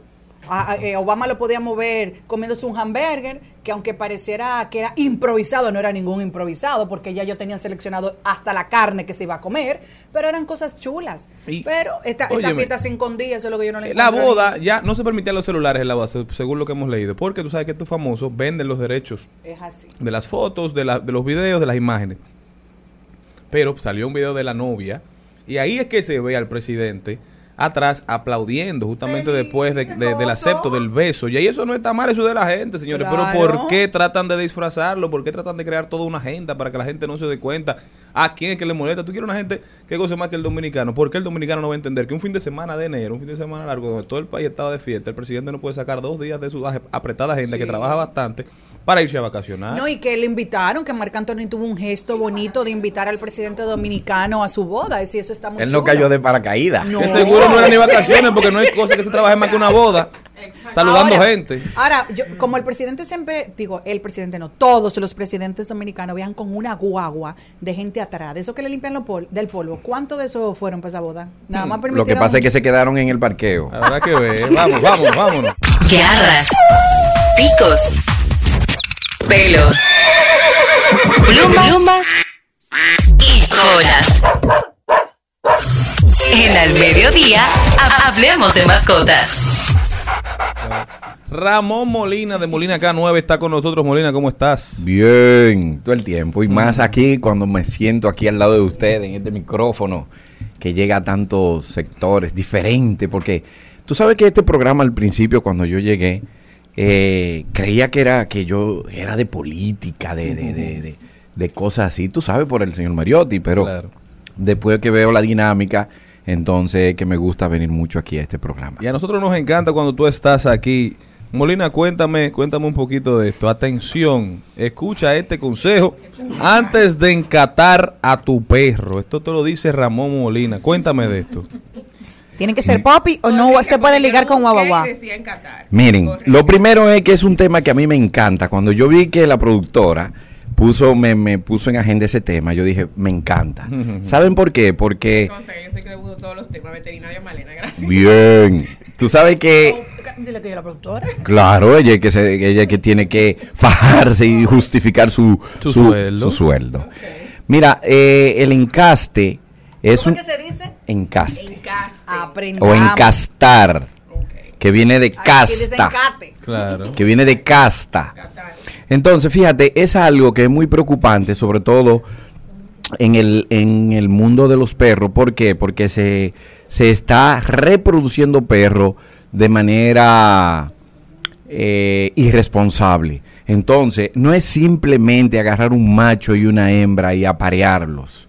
Hay que tener ciertos eh, criterios para usted encastar a unos perros. En el caso también, no solamente de los perros, sino también de otros tipos de animales, que, do- que influye mucho la, el incesto, la, lo desorden genético que puede crear uno por estar reproduciendo perros sin eh, valorar El hijo con la, la carga genética que pueda tener.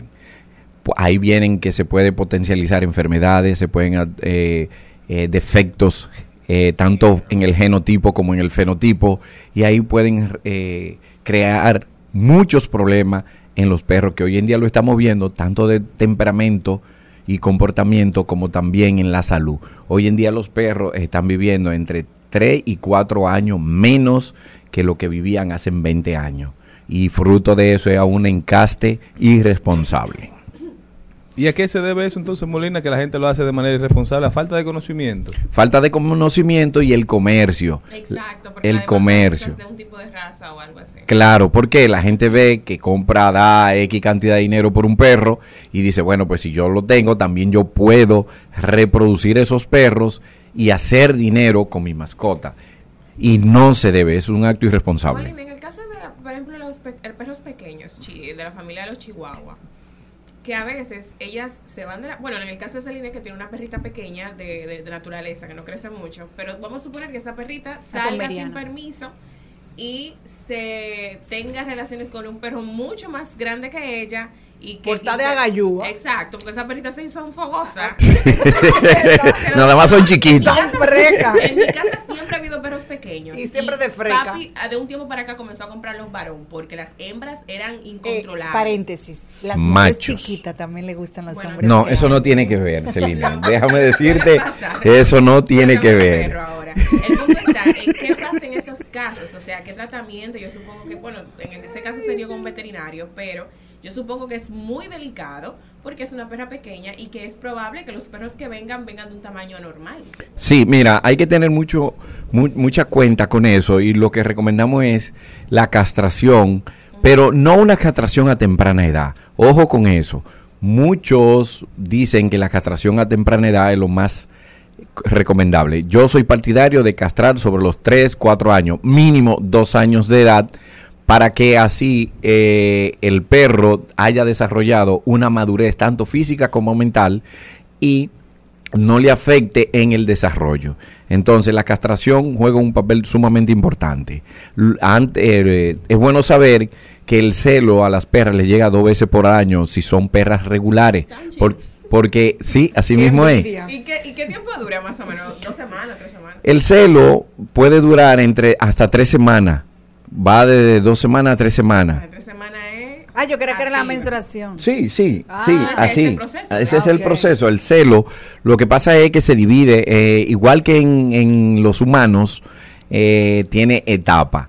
Donde llega la, la etapa de la ovulación, puede tardar hasta tres semanas. Y es donde ella está fértil, donde es receptiva y acepta al macho. Ya para concluir, Molina, ¿qué recomendaciones finales tú le haces a las personas con ese tema relacionado a, al encaste? Mira, eh, lo primero es que no tengan perros. Si van a criar perros, primero que se documenten bastante bien sobre la crianza de perros. Si van a tener perro mascota, que se olviden de la crianza. Usted lo puede hacer las dos cosas, pero tiene que tener el conocimiento necesario. No se ponga a reproducir perros ¿A lo simplemente a lo loco, porque la reproducción de perros no va más que de la mano del comercio. Ahora, la crianza va de la mano con la perfección de la raza, donde tenemos que tener en cuenta para la, funcionalidad que fue creada esa raza. Entonces, si usted no va a tener esos puntos bien claros, es mejor que no que, que castre a su perro, que no se ponga a encastar a sus perros. Molina, muchísimas gracias. Es un tema muy interesante, muy importante. Ahora hay mucha gente buscando perros como mascotas y, y se han visto de todo, se ha visto de todo en los últimos años, Molina. Yo creo que tú tienes que hacer un taller sobre este tema, porque cada vez veo más personas interesadas en convertirse en criadores, pero con fines comerciales, netamente. Entonces Sí. creo que hay que poner un control. Vamos a poner a tener en cuenta la sugerencia que tú me estás dando, pero también quiero que me den la oportunidad de invitarle el Club de Husky Siberiano y Royal Canin nos invita el 17, el 18 y 19 a una exhibición canina en la Federación Canina Dominicana con jueces de Estados Unidos, Costa Rica, Italia y de aquí de República Dominicana. Un evento para toda la familia y totalmente gratuito. Eso va a ser ahora mismo el 17, 18 y 19 de febrero. Se va a estar celebrando ese evento en el eh, eso es dentro de la Federación de la ¿Cómo Feria se llama? ganadera. Feria ganadera. Sí, no, lo que pasa es que él me oye tanto aquí y a mí de vez en cuando se me va la guagua.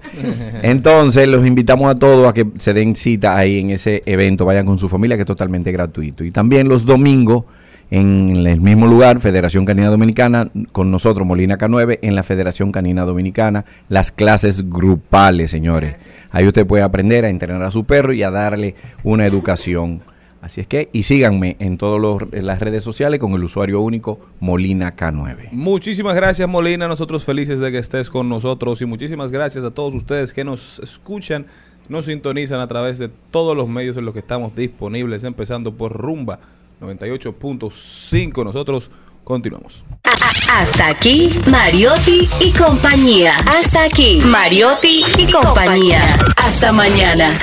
Rumba 98.5, una emisora RCC Media.